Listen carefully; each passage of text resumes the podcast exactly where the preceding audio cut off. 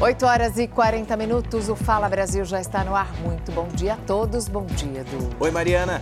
Fala Brasil. Nós vamos falar de dois homens que foram presos em flagrante por sequestrar um idoso de 71 anos. Nós mostramos esse caso ontem no Balanço Geral Manhã, mostramos também aqui no Fala Brasil, só que hoje vem a novidade. Aquela notícia que chocou o coração da família e que vai deixar com certeza qualquer um decepcionado. Sabe esse senhor que ficou 70 anos? É, esse senhor de 70 anos que ficou várias horas no cativeiro, melhor dizendo? Então, um dos sequestradores era o filho de consideração, uma pessoa que sempre chamou esse senhor de pai, e, que já viajou com a família, eles ficavam sempre juntos, que conhecia a rotina da casa, que dizia que realmente tinha encontrado um lar junto com esse senhor de 70 anos, mas que, nesse momento da vida, planejou o sequestro desse homem para arrancar 2 milhões de reais dele. Dá para acreditar? Vamos ver? Um laço familiar rompido por um crime. Para nossa surpresa, nós descobrimos que esse indivíduo que foi preso no local seria um filho de, de consideração da vítima. O idoso foi levado para o cativeiro que ficava em uma comunidade em Santo André, no ABC Paulista. A polícia militar recebeu denúncias e conseguiu encontrar o local. E esse indivíduo, no momento da abordagem, dado o seu nervosismo, confessou que fazia parte aí desse sequestro. É, na sequência, ele já informou o local do cativeiro e levou a polícia militar e a polícia civil até o local. O idoso estava jogado em um canto do barraco com as mãos e os pés amarrados e a cabeça coberta para que ele não reconhecesse o filho adotivo. Os suspeitos já haviam pedido um resgate de 2 milhões de reais. Eles assumiram a autoria do delito, né? disseram que o, o indivíduo que nós pegamos primeiro disse que teria sido contratado por esse indivíduo que seria o parente da vítima. O parente da vítima se arrependeu, disse que estava passando por um momento de dificuldade que acabou é, é, se deixar levar pelo desespero e praticar esse ato. Segundo dados da Secretaria de Segurança Pública do Estado de São Paulo, uma pessoa é sequestrada a cada dois dias no estado. Mas os criminosos não querem saber de estatísticas e um outro empresário foi sequestrado no mesmo dia. O homem foi pego na zona oeste da capital e passou 20 horas de terror dentro dessa casa em Osasco. Funcionários da empresa descobriram que os criminosos estavam usando o cartão da vítima e passaram os dados para a polícia. A empresa ele, é, começou a fornecer informações para que a gente pudesse amelhar elementos e levantar é, efetivo local aí de, de que, que estaria sendo utilizado como cativeiro. O cativeiro foi localizado e os sequestradores tentaram escapar. Lá nessa residência, já, já chamou a atenção que houve uma correria, né? É uma, era uma residência que ficava no final de uma rua, uma rua sem saída. Já houve uma correria, umas pessoas pulando. A polícia ainda não sabe dizer qual o tamanho do prejuízo em compras e saques feitos com os cartões do empresário. Ele foi libertado sem ferimentos. Um cara que já tinha ajudado até a pagar os estudos desse rapaz. Ingratidão é o pior defeito, um dos piores defeitos do ser humano. Vamos falar de outro assunto? Depois de dias de muito calor, com máxima de até 34 graus. O tempo virou aqui em São Paulo. Ontem um temporal causou estragos pela cidade. Vamos conversar com a Leide Paola, porque ela tem mais informações. Não só esse estrago que você vai mostrar para a gente agora, outras regiões de São Paulo também com quedas da árvore, né, Leide? Isso mesmo, Passaia. Bom dia mais uma vez a você. Ontem, nessa tempestade, os ventos passaram de 70 km por hora, causaram muita destruição, quedas de árvore também, entre elas essas duas aqui na região do Morumbi, que atingiram três casas.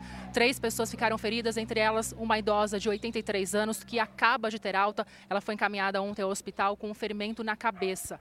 Também, não só aqui, mas em outras regiões, na zona norte de São Paulo, por exemplo, passai uma árvore e atingiu um carro que estava estacionado na freguesia do Ó, ninguém ficou ferido. E em Pirituba, os moradores ficaram bastante assustados com a grande quantidade de relâmpagos no céu por volta mais ou menos de 8 horas da essa noite foram 874 casos de descarga elétrica. A gente está aqui na região da Zona Sul, 25 graus agora a sensação térmica, apesar do céu estar assim bem azulzinho, com poucas nuvens, tem previsão de chuva ainda para hoje, qualquer hora do dia, e amanhã também previsão de chuva. A contrário que de hoje é que amanhã a temperatura despenca um pouquinho mais e a máxima não vai passar dos 22 graus. Tem com essa chuva forte também, pode vir acompanhada de rajadas de vento e também raios. Importante então tomar cuidado, principalmente nesse sábado. Passaia. Ok, Leide, obrigado pelas informações. Agora a Bia vai falar para a gente de outro assunto. Olha quanto carro aqui atrás da Bia Casa Day, porque é o seguinte. A capital paulista teve o mês com mais trânsito em três anos. Foi mês passado, Bia? Foi mês passado, Pesaio. Foi demais, muito complicado e bem estressante também. É que novembro foi marcado por diversos problemas, como temporais, feriados e até greves. Em média, olha só, o paulistano teve que enfrentar por dia 466 quilômetros de congestionamento. Vocês estão vendo agora, 23 de maio, a gente está em cima do viaduto Tutóia, uma das mais movimentadas aqui. E se você pensar na prática, a situação piora. É que também, em média, cada paulistano perdeu uma hora e 40 minutos no trânsito todos os dias. Segundo a Companhia de Tráfego de São Paulo, as medidas são tomadas para fazer com que o fluxo de veículos flua normalmente. Eles estão tomando essas medidas, mas que os problemas externos, como os que eu citei, causam grandes congestionamentos. Então é isso, passar o jeito é ter paciência. O motorista tem que ter muita aqui em São Paulo, viu? É isso aí, obrigado, Vilbia, pelas informações. Seguinte, minha gente, durante a madrugada, o Gardinália vai à procura de notícia aqui em São Paulo descobre cada uma. Tem coisa que só o Gardinália descobre. É a história do menor que agora tem sete passagens pela polícia. Olha o que ele andava aprontando. Na roleta russa dessa cromadinha aqui, calibre 22, no tambor aqui, cabem seis munições. E seis é o número de passagens pela polícia do menor que acaba de ser apreendido justamente com esse armamento para roubar telefones celulares. E o detalhe, ele não rouba qualquer aparelho, só aparelho de última geração. Positivo. Durante o patrulhamento, avistou o indivíduo com um volume ali na cintura que aparentava até então ser uma arma de fogo. A equipe foi, fez a abordagem, constatou que de fato era essa arma. Só Olha só havia... o detalhe, no momento em que ele foi abordado pelos policiais militares, estava com a arma para efetuar os assaltos e já assumiu para os policiais que só interessa o telefone de uma determinada marca, de última geração. Isso porque já tem o receptador esperando para pagar em dinheiro. Positivo. O mesmo faz, né? Fazia os roubos, já tendo um comprador dos celulares produto de ilícito em específico. E, e ele acabou passando para vocês, inclusive, os endereços onde ele leva os aparelhos, né, para que ele possa receber o dinheiro. São pontos já conhecidos dos policiais da região central eh, da cidade, ali a rua Guaianás e agora também na Praça da Sé. Agora, olha só o detalhe, né? Aqui no tambor, aqui cabe seis munições, né? Um, dois, três, quatro, cinco, seis. Ele com seis passagens, agora a sétima. Agora a sétima. Tinha acabado de sair da Fundação Casa, Menos de um mês, na rua, já voltou a praticar assalto. E esse é o trabalho dos policiais militares que fazem esse patrulhamento constantemente na região central de São Paulo, onde existe um alto índice de assaltos, de roubo de aparelhos de celular, justamente porque há essa facilidade dos receptadores né, que pagam em dinheiro para esses eh, criminosos que efetuam os roubos, a polícia fazendo abordagens, eh, principalmente né, pessoas que passam com motocicleta, com bicicletas. No caso, esse rapaz a pé, mais chamou a atenção o fato dele estar com um volume na cintura, justamente esse armamento que seria utilizado para a prática de mais assaltos. Eram seis, agora são sete passagens, Tomara que a justiça não mande soltar, né? Nosso próximo alerta pode salvar você de um golpe que está fazendo muitas vítimas. Falsários estão se aproveitando de um momento de enorme fragilidade que qualquer um de nós pode passar. Quando você tem algum parente, né, algum amigo internado no hospital. É claro que esses criminosos têm acesso a informações exclusivas, que deveriam ser exclusivas, né? Eles se passam por médicos e fazem cobranças Cobram, por exemplo, para comprar um remédio mais caro por fora, pagar um exame que é considerado urgente, passar à frente. Assustados, os parentes de um paciente costumam pagar tudo o que eles pedem. Karina conta que há uma semana passou por um drama que ainda não conseguiu superar. O marido dela precisou ser internado para fazer uma cirurgia que era simples, mas a ligação de um suposto médico a deixou muito preocupada.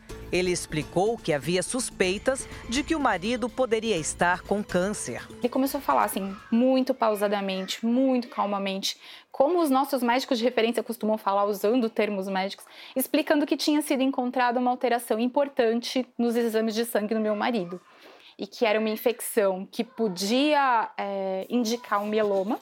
E foi a hora que o meu coração gelou, porque a gente acabou de perder a minha sogra por complicações de mieloma. O suposto médico disse então que para descartar ou confirmar a doença era preciso pagar cerca de 6 mil reais para a realização particular de um exame de imagem, porque o procedimento não era feito no hospital. Para mim, no dia, eu tinha certeza absoluta que ele tinha acesso histórico médico do Fábio. Porque pela conversa que ele teve comigo, ele não só citou essa infecção no sangue, é, e, e, ele falou sobre a possibilidade de ser um, um problema genético, de ser alguma coisa genética, como ele também citou um outro ponto da, do histórico médico do meu marido, uma doença crônica que ele trata com remédio controlado, que ele toma com um remédio crônico, assim. É, então, na hora que ele ligou as duas coisas, para mim fazia todo sentido. Alertada por um familiar de que poderia ser um golpe, Karina decidiu fazer o pagamento no próprio hospital. Foi a salvação dela. Na recepção, ele falou: moça, isso é golpe. Na hora que eu fui pegar o celular para mostrar a foto para a diretora de relacionamento, aí a foto do tal médico tinha sumido. Então, assim, a pessoa sabia que eu estava no hospital. Situação parecida viveu a Gláucia. A técnica de enfermagem havia sofrido um acidente de moto e estava internada em um hospital público do Guarujá, no litoral paulista. Um homem ligou para o irmão dela dizendo ser o médico que atendeu Gláucia. Explicou que ela precisava tomar um medicamento específico porque estava com sinais de infecção. Nesta conversa por um aplicativo de mensagem, o suposto médico identificado como José Ribeiro argumenta que o hospital não tinha o remédio. Ele ainda passa o nome do medicamento e o valor de cada ampola. Disse que era possível conseguir mais barato. Eles pegavam diretamente com o fornecedor e davam um valor de R$ 1.284, quase R$ 1.300 de medicação. Só que o hospital é um hospital 100% SUS, né? Só que naquele desespero, porque como eu estava muito debilitada, né? Então, meu irmão chegou a fazer o valor das cinco ampolas que eles falaram que eu tinha que tomar. Por sorte, o banco bloqueou o Pix. Desconfiada, Gláucia perguntou à enfermeira se havia um médico com aquele nome no hospital. Perguntei se ela conhecia o médico e, e, o nome, dei o nome do médico, ela falou que não conhecia. Aí eu avisei o meu irmão. Esse tipo de golpe, realizado dentro de um contexto hospitalar, é praticado por quadrilhas de estelionatários especializadas. Por isso, todo cuidado é pouco. Muitos hospitais procuram alertar os familiares de seus pacientes com informação, como esta, fornecida no ato da internação, repassada por redes sociais e mantida dentro dos leitos. As quadrilhas ligam para os pacientes, né, para os familiares dos pacientes, pedindo quantias em dinheiro, é, prometendo curas milagrosas ou procedimentos que, por muitas das vezes, eles alegam terem sido negados pelo convênio. O Sindicato dos Hospitais, Clínicas e Laboratórios de São Paulo informou que orienta as instituições de saúde a alertar os pacientes para os golpes. A recomendação é não fazer qualquer depósito ou pagamento sem antes consultar o departamento financeiro e administrativo da instituição. Karina e Gláucia conseguiram escapar do prejuízo, mas ficaram indignadas com a tentativa de golpe. é tirar proveito de situações totalmente em que tá, o paciente está é, no estado crítico, a família está desesperada pelo, pelo fato do que aconteceu, né? Uma pessoa que aplica um golpe em cima da dor, em cima da dor alheia, em cima da vulnerabilidade alheia, ela tem um, um sangue frio, ela tem uma falta de, de humanidade que me choca. O Senado já tem as assinaturas para fazer a CPI da Braskem. Nove senadores foram indicados como titulares da CPI, que deve ser instalada na semana que vem. A Comissão Parlamentar de Inquérito vai investigar a atuação da Braskem em Maceió, depois que aumentou o afundamento do solo sobre uma mina de salgema da empresa. O pedido de criação da CPI partiu do senador Renan Calheiros, do MDB de Alagoas. De acordo com o último boletim da Defesa Civil, o afundamento de terra no bairro do Mutange já passa de 2 metros de altura. A gente já mostrou aqui no Fala Brasil várias notícias preocupantes envolvendo a tecnologia, a inteligência artificial. Vítimas, mulheres, geralmente meninas, jovens, que têm imagens manipuladas, muitas vezes é, aparecendo sem roupa, são chamados nudes. São fotos falsas, mas que parecem verdadeiras. A Câmara dos Deputados decidiu endurecer as penas para quem comete esse tipo de crime. Por isso, nós vamos agora a Brasília para falar com a Vanessa Lima sobre esse assunto. Vanessa, muito bom dia para você. Bom dia, Mariana. Bom dia, Edu. O texto aprovado aqui na Câmara dos Deputados estabelece pena de 1 um a 4 anos de prisão para quem criar ou divulgar imagens de montagens envolvendo cenas de nudez ou ato sexual, seja por meio de vídeo ou fotografia. O texto também estabelece essa mesma pena de 1 um a 4 anos de prisão para é, quem divulgar sem autorização imagens envolvendo que exponham a vítima em momentos de intimidade sexual. Atualmente, Quem divulga esse tipo de material sem consentimento fica sujeito a uma punição de prisão de no máximo um ano. O uso da inteligência artificial também passa a ser previsto no Estatuto da Criança e do Adolescente, no caso de manipulação de imagens, de vídeos ou fotografias envolvendo menores de idade, a punição para esses casos pode chegar de dois a seis anos de prisão. E para começar a valer, esse texto ainda precisa ser aprovado pelo Senado. Edu, Mariana. É, Vanessa, nós que temos filhas, né, ficamos ainda mais revoltados com esse tipo de crime. Obrigado pelas informações, Vanessa. Olha, você pode apontar a câmera do seu telefone para o QR Code que está aparecendo na tela e acompanhar mais informações sobre tudo o que acontece em Brasília, nos bastidores do poder, tudo no r7.com. A Petrobras anunciou uma redução no preço do diesel para as distribuidoras. Vamos acompanhar?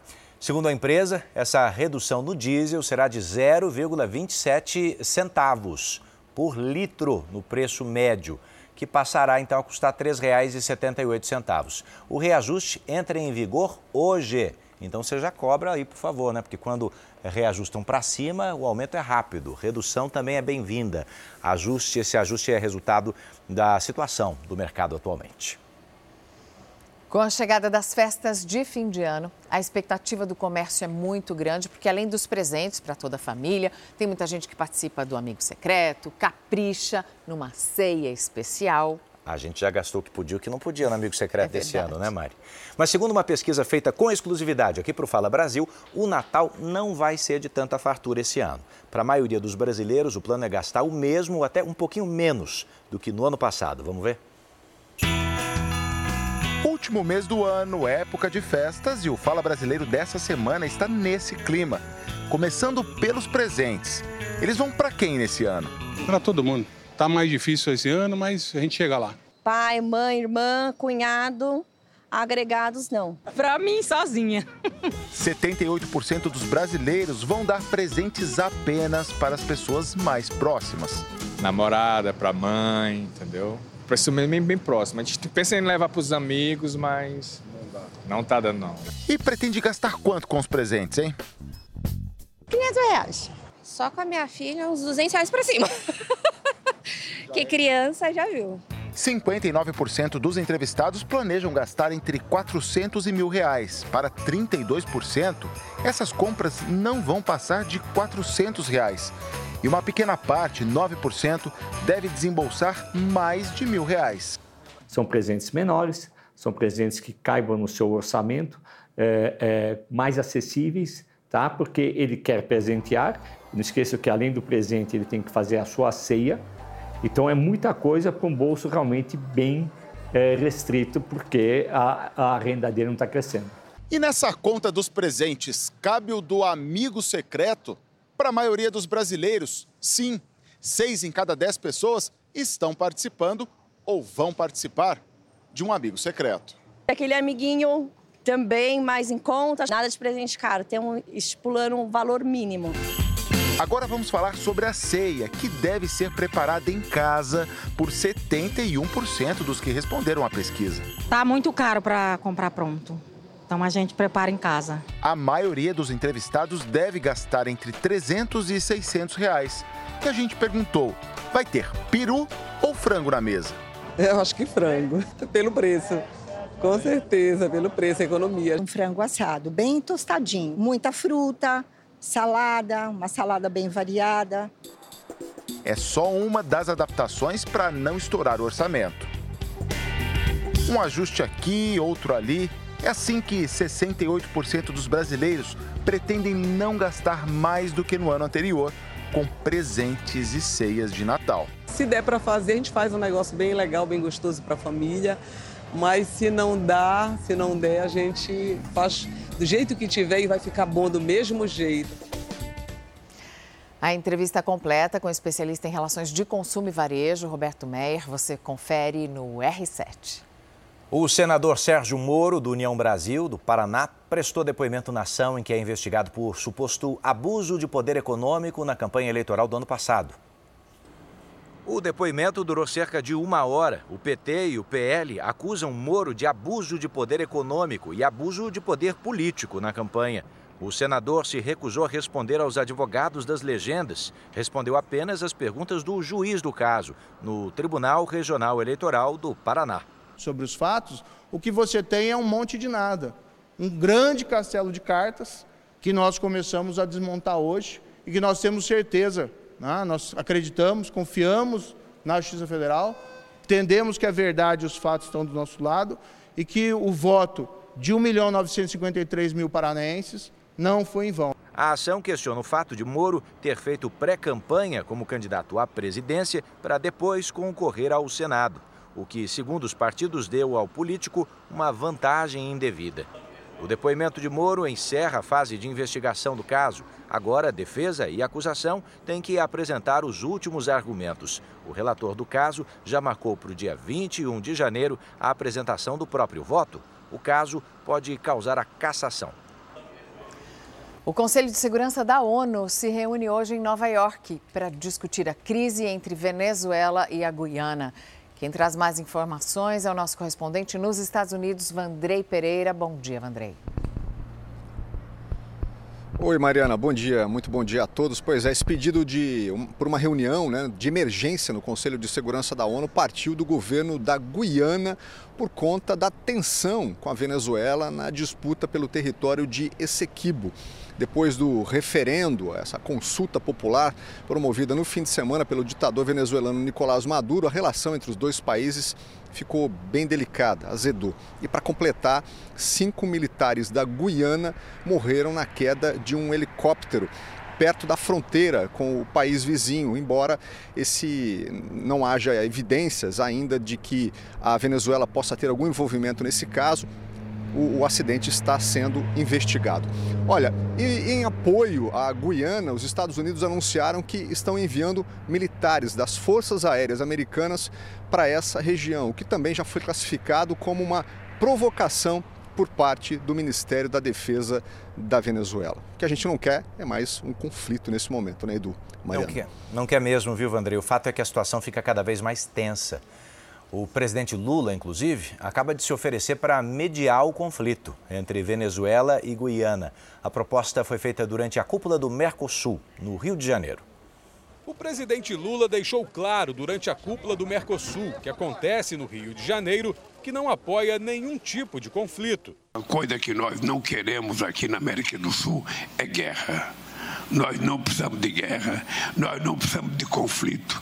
O que nós precisamos é construir a paz. Ele pediu atenção aos países que integram o Mercosul para o impasse entre a Venezuela e a Guiana. O Mercosul não pode ficar alheio a essa situação. Não queremos que esse tema contamine a retomada do processo de integração regional ou constitua ameaça à paz e à estabilidade. Caso considerado útil, o Brasil e o Itamaraty estará à disposição para sediar qualquer e quantas reuniões forem necessárias. A intenção venezuelana de criar um novo estado em Essequibo, uma área que pertence à Guiana, criou tensão na América Latina. O governo de Nicolás Maduro pretende anexar a região após a descoberta de grandes reservas de petróleo. Nesta quinta-feira, aviões do exército americano realizaram exercícios militares na Guiana. O presidente venezuelano classificou a ação como uma provocação. Nesta sexta, o Conselho de Segurança das Nações Unidas vai se reunir para debater a crise entre os dois países. No último dia, como presidente do Mercosul, Lula conquistou protagonismo internacional mas fica em débito por não ter conseguido fechar o acordo entre o bloco e a União Europeia. Essa missão vai ficar para o presidente paraguaio Santiago Penha, que assumiu a liderança do Mercosul nesta quinta-feira. Durante o evento, também foi oficializada a entrada da Bolívia no bloco, que além do Brasil, conta com Uruguai, Argentina e Paraguai. Outra vitória foi um acordo de livre comércio com Singapura, um dos principais destinos de exportações do Mercosul e importante parceiro de investimentos. Vamos falar de brincadeiras infantis. Imagine você escorregar de um tobogã que tem o tamanho de um prédio de 25 andares. Olha, tem que ter coragem. Esse tobogã é o maior do mundo e fica em Londres, na Inglaterra. Obra de arte tamanho gigante uma escultura que tem quase 115 metros de altura. No meio de um parque longe dos principais pontos turísticos da cidade, na zona leste de Londres. O monumento se chama Orbit Tower, ou Torre da Órbita em português. Atração inglesa que ostenta o título de maior escultura do Reino Unido. Era para ser apenas uma torre de observação, mas quatro anos depois da construção, em 2016, com a revitalização do espaço, veio um projeto mais ousado. E nasceu assim o mais alto e longo tobogã do mundo. São 78 metros de altura e 12 curvas ao longo de 178 metros de percurso. muito maior do que eu imaginava. E eu confesso que eu estou um pouco preocupada, viu? Eu estou vendo ali no meio do tobogã, mais ou menos na metade ali do caminho, tem uma pessoa fazendo a manutenção. E exatamente onde eu vou descer, daqui a pouquinho. Estou morrendo de medo. Não sei como é que vai ser isso. Para encarar o desafio, é preciso desembolsar cerca de 150 reais. O acesso ao tobogã, claro, é de elevador. Olha a loucura que eu estou me metendo. Chegamos.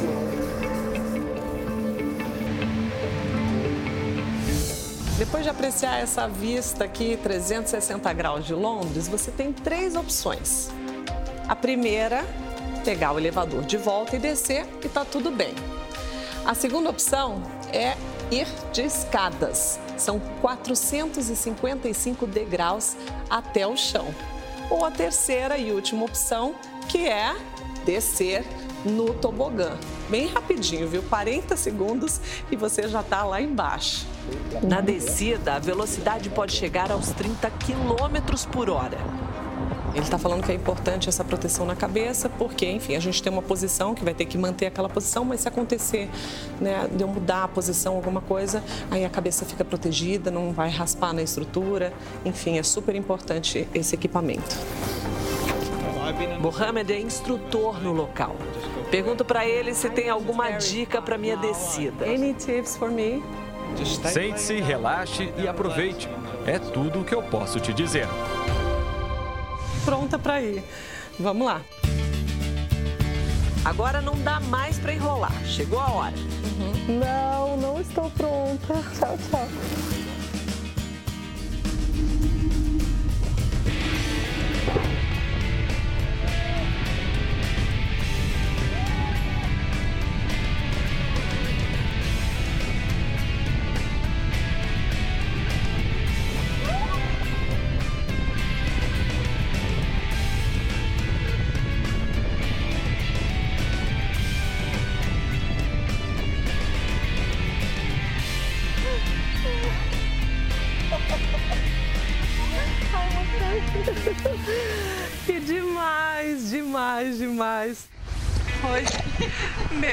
Que eu imaginava.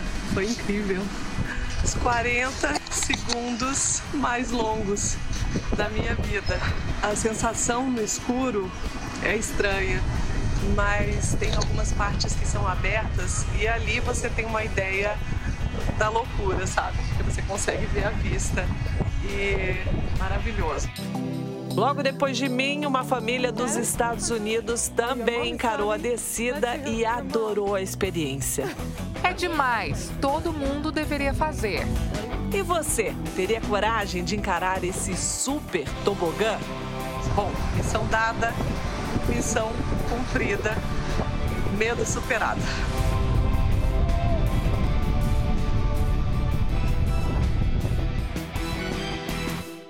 Gente, teve uma tentativa de roubo agora a uma casa que terminou com um jovem morto. Aconteceu durante a madrugada em Cotia, região metropolitana. Tô com a imagem agora, Marcos. Passaia, a polícia recebeu um chamado sobre a invasão e barulhos de tiros. Ao chegarem ao local, os policiais encontraram um jovem de 15 anos, Passaia, baleado. Essa vítima foi socorrida e encaminhada para um hospital regional, é o Regional de Cotia, mas infelizmente não resistiu aos ferimentos. Os policiais apuraram que três suspeitos invadiram a casa.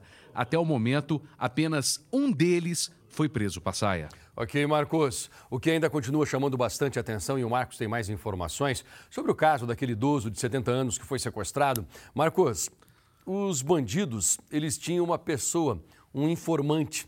Era o filho de consideração da vítima sequestrada. Já pensou que decepção, Marcos? Muito grande realmente a decepção, viu, Passaia?